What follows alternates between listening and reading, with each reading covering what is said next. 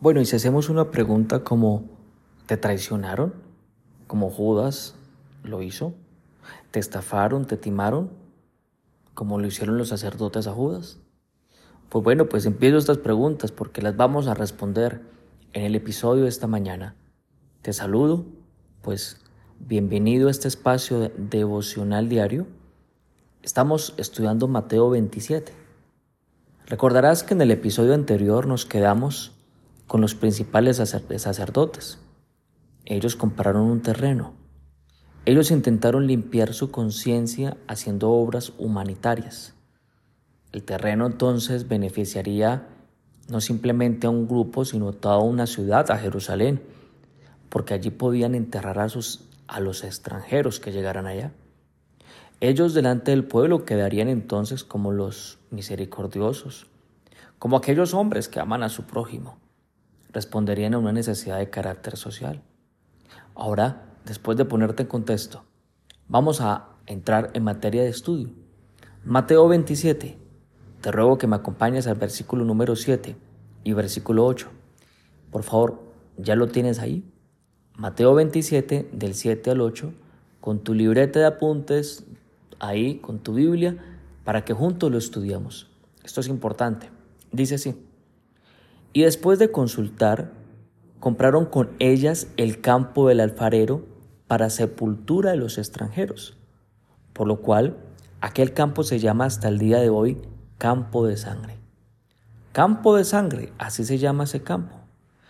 No sé si te llama la atención como a mí, que dice que se llama hasta el día de hoy. Lo está diciendo en tiempo presente hasta el día de hoy. Pues bueno, esto fue escrito hace cerca de dos mil años. Este libro de Mateo que estamos estudiando. Se entendería que hasta ese día que fue escrito se llama campo de sangre. Claro, el autor de ese libro, de este libro, pues lo puso hasta esa fecha. Pero lo que pasa es que esto no es cualquier libro, este no es un libro de un escritor famoso, reconocido a nivel mundial. Pues este libro son las palabras de Dios. ¿Por qué te lo digo? Porque a hoy es presente. ¿Qué te parece? Hoy en Jerusalén existe este campo y se llama así, campo de sangre. En su traducción griega sería Aceldama, así se llama, es la traducción griega. Oye, ¿lo puedes ir a visitar? Queda cerca al, centro histórico de Jerusalén, a unos kilómetros del Muro de los Lamentos. De hecho, queda cerca al Museo de Arte Islámico. Bueno, cruzando la calle, para ser más preciso. Puedes tener entonces, con esto que compartimos algo, puedes tener paz. ¿Sabes por qué puedes tener paz? Porque la palabra de Dios se cumple, es verídica. Por eso dice, hasta el día de hoy. Hoy. Y se seguirá cumpliendo. Porque Él, como lo dice en el libro Apocalipsis, es el que es, el que era y el que vendrá. Ese es el Dios que escribió sus palabras en este libro. Esto que estamos estudiando no simplemente hoy. Esto que compartimos a través de este podcast, pues no son experiencias, no son técnicas, no son motivaciones, no son cosas que digamos a alguien le pareció bonito, no, esta es la verdad, es vigente, porque sus palabras son vigentes, de hecho, no tiene fecha de caducidad. Continuemos. Acompáñame con los dos versículos siguientes, Mateo 27, 9 y 10. Confírmame, si lo tienes, por favor. Dice así.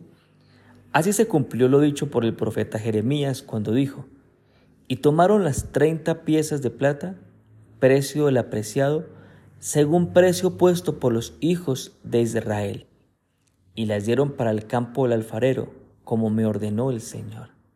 ¿Qué pasó aquí? Miren, la misma escritura dice, así se cumplió. Pues se cumplió lo dicho. Aquí encontramos una nueva profecía que estaba cumplida. Estaba escrito. El Padre el autor de las escrituras, ya a ti y a mí nos los había dicho. Ya a los que estaban en la época de Jesús les había dicho que le pondrían un precio por el Mesías, al Cristo. ¿Cuál precio? 30 piezas de plata.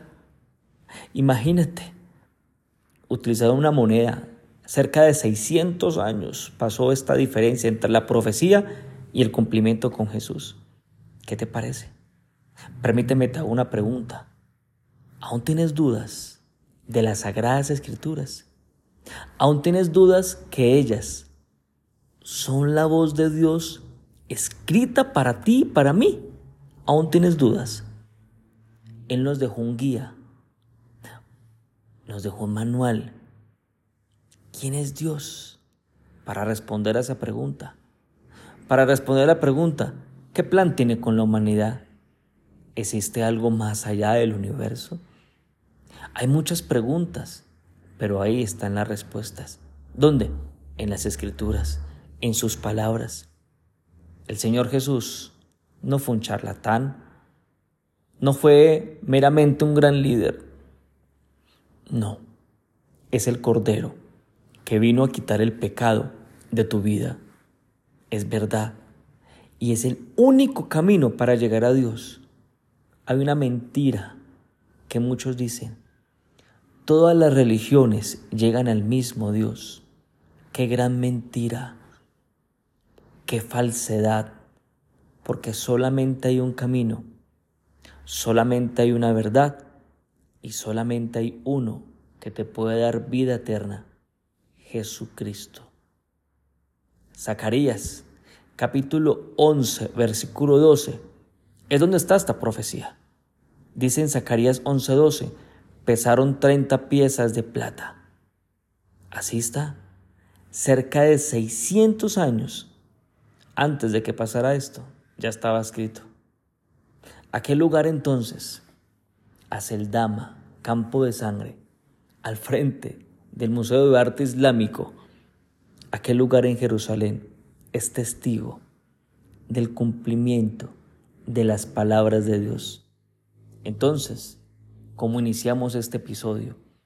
Te pregunto, te traicionaron, como Judas lo hizo. Te estafaron, te timaron, te quisieron ver la cara como los sacerdotes a Judas. Ten la seguridad de algo, que se cumplirá el escrito está.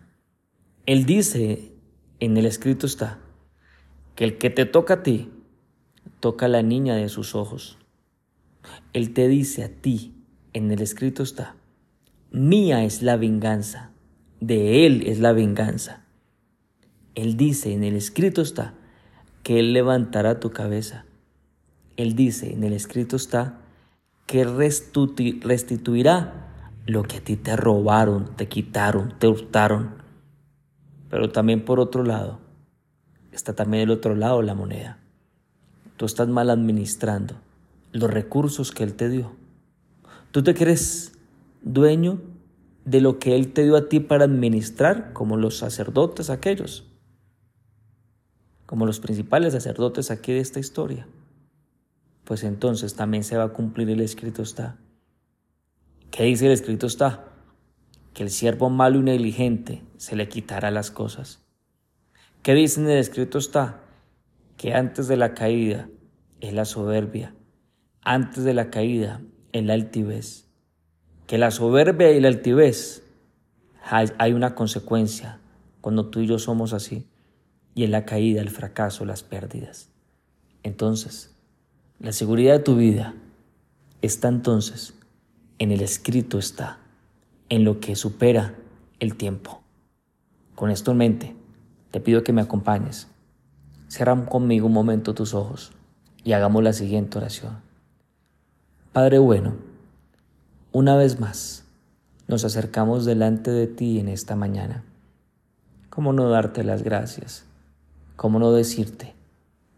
Que tú nos has permitido no creer por creer, sino que nos dejas claridad para que cualquiera no diga que creamos en esto, en algo, sino nos das a nosotros una claridad tan importante Nos da ciencia, inteligencia para poder entender esto y para poder comprender que pasará el tiempo, pasará todo, pero tus palabras nunca pasarán.